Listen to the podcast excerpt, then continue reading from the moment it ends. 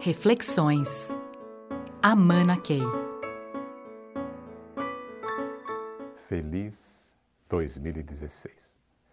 Quantas vezes podemos ouvir esse cumprimento nos próximos dias e a gente talvez até sorria e retribua, mas a gente vai ficar pensando com os nossos botões, né? Será que 2016 vai ser um ano feliz? Olhando ao redor, parece que tudo indica que não. E talvez até esse cumprimento eh, leve a uma série de comentários, brincadeiras, que depois começam a ficar queixas sérias sobre tudo que nós estamos vivendo no país, em nossas organizações, em todo lugar. Tenho feito palestras em vários fóruns com líderes executivos, pessoas de todas as áreas, na área pública e privada, e tenho ouvido essas queixas todas. E aí eu faço uma empatia e até falo do que não está bem. Mas é, concluo dizendo, pessoal, parece que está desabando, não é mesmo? Aí todo mundo balança a cabeça e confirma com até com vigor. É aí que eu entro e pergunto, mas pessoal, vamos pensar juntos. O que que está desabando? O que está desabando é o sistema doente um sistema ruim, um sistema com um monte de brechas para ações subterrâneas e uma série de coisas de jogos de aparência que nos dão o sinal de que nunca as coisas serão resolvidas. Mas esse é um sistema que está desabando. Nesse sentido, é uma boa notícia. É algo que talvez faça a gente pensar que 2016 vai ser um bom ano, se nós passarmos a a sermos muito mais ativos. E a pergunta crítica é: se o sistema doente está desabando, a quem cabe a responsabilidade de criar o sistema bom, o sistema sadio, o sistema com o qual todos nós sonhamos? Então, nós estamos no momento de trabalhar nossa motivação, olhar as coisas por um outro ângulo, ver a boa notícia que está no sistema doente que está indo embora e arregaçarmos as mangas e participarmos. O que nós estamos precisando mais nesse país é mais participação. E não é uma participação que a gente espera que os líderes do país concedam a nós. Nós estamos numa democracia e o que é fundamental numa democracia é o cidadão que participa e precisamos assegurar que mais e mais pessoas estejam participando dos destinos do país. Mas fazendo o quê? Essa é uma pergunta também que às vezes incomoda, porque as pessoas dizem: quero participar, o que eu devo fazer?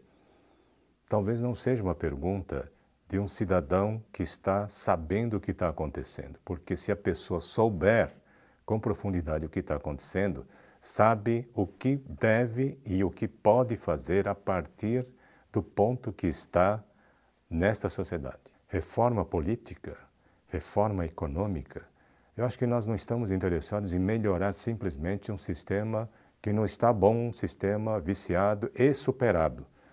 E é nesse sentido que precisamos de muita energia, de muita gente, um verdadeiro mutirão no país para fazer com que é, consigamos desenhar e muito rapidamente um novo sistema.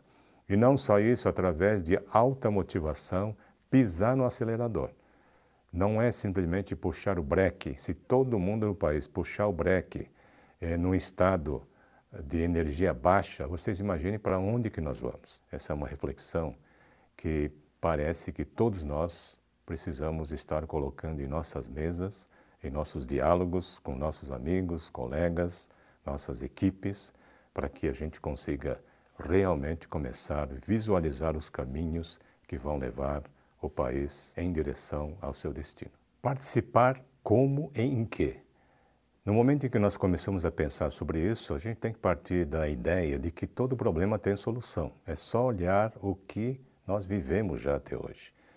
A gente passou por vários momentos difíceis, todos nós uh, enfrentamos barreiras, enfrentamos crises. Esta não é a primeira crise que nós temos no Brasil. Passamos por muitas crises e todos nós superamos, não só crises no país, mas em nossas próprias vidas. E a gente faz uma retrospectiva e pensa: como é que eu consegui passar por todas essas barreiras? É isso que renova a nossa energia e faz a gente encarar os problemas de uma forma muito natural. E essa pergunta de o que, que a gente deve fazer, precisamos primeiramente enfrentar os problemas que existem e temos que ir atrás das soluções. Ou seja, a atitude nossa tem que ser pró-soluções. Nós costumamos trabalhar em nossa organização com o conceito de equações impossíveis. Aliás, gostamos disso. Somos desafiados por equações impossíveis, ou seja, equações que todo mundo está dizendo que não tem solução.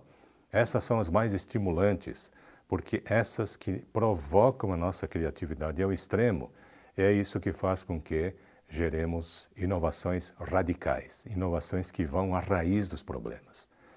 E isso que faz a sociedade inteira andar. Hoje nós estamos no momento em que precisamos encarar tudo o que nós temos ao nosso redor pela perspectiva de equações impossíveis que nos desafiam em nossa engenhosidade e nossa criatividade. Vocês já ouviram falar que a gente usa muito pouco do potencial criativo que a gente tem.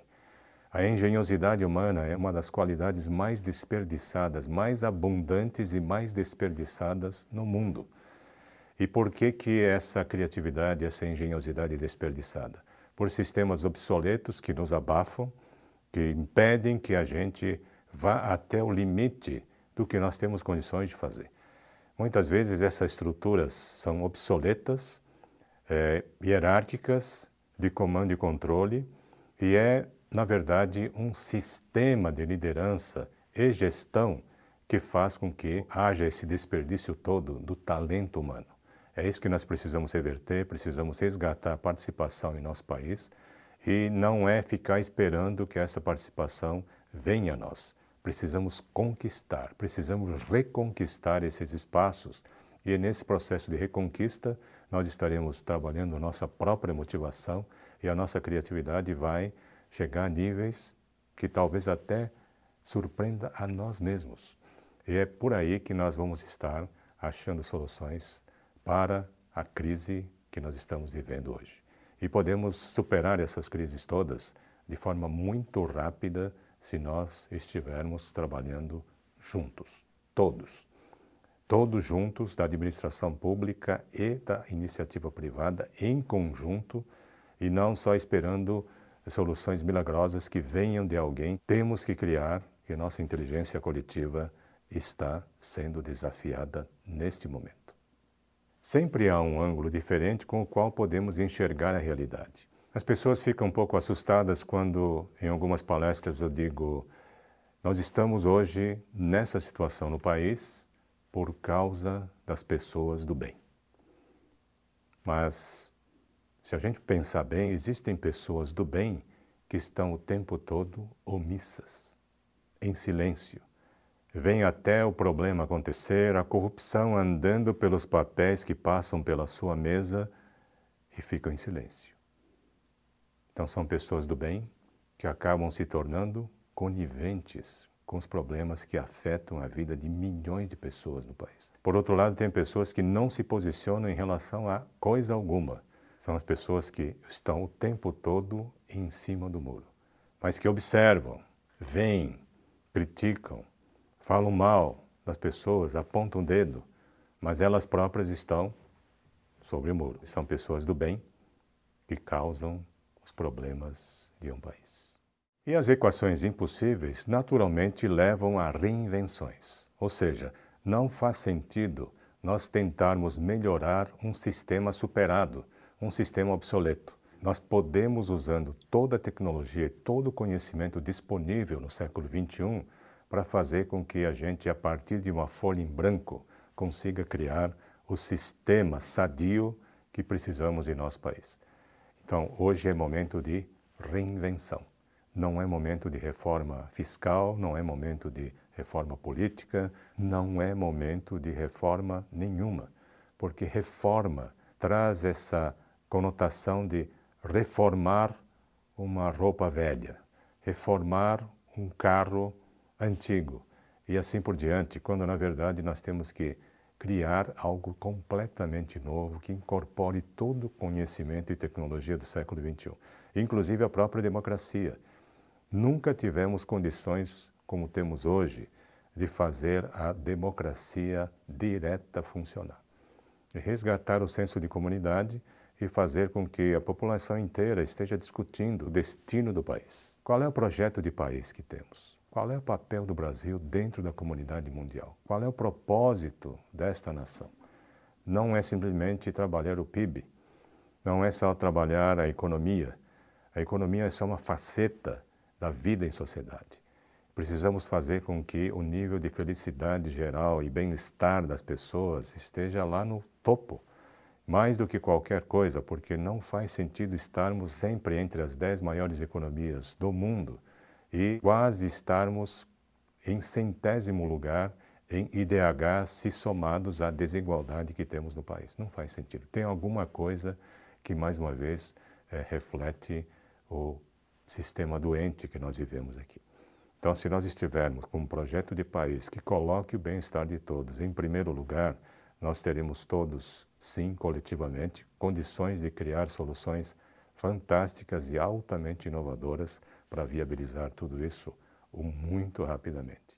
A partir de reflexões como esta, talvez a gente consiga ouvir o Feliz 2016, Feliz Ano Novo e termos uma outra perspectiva desse ano que se aproxima. Então, feliz 2016.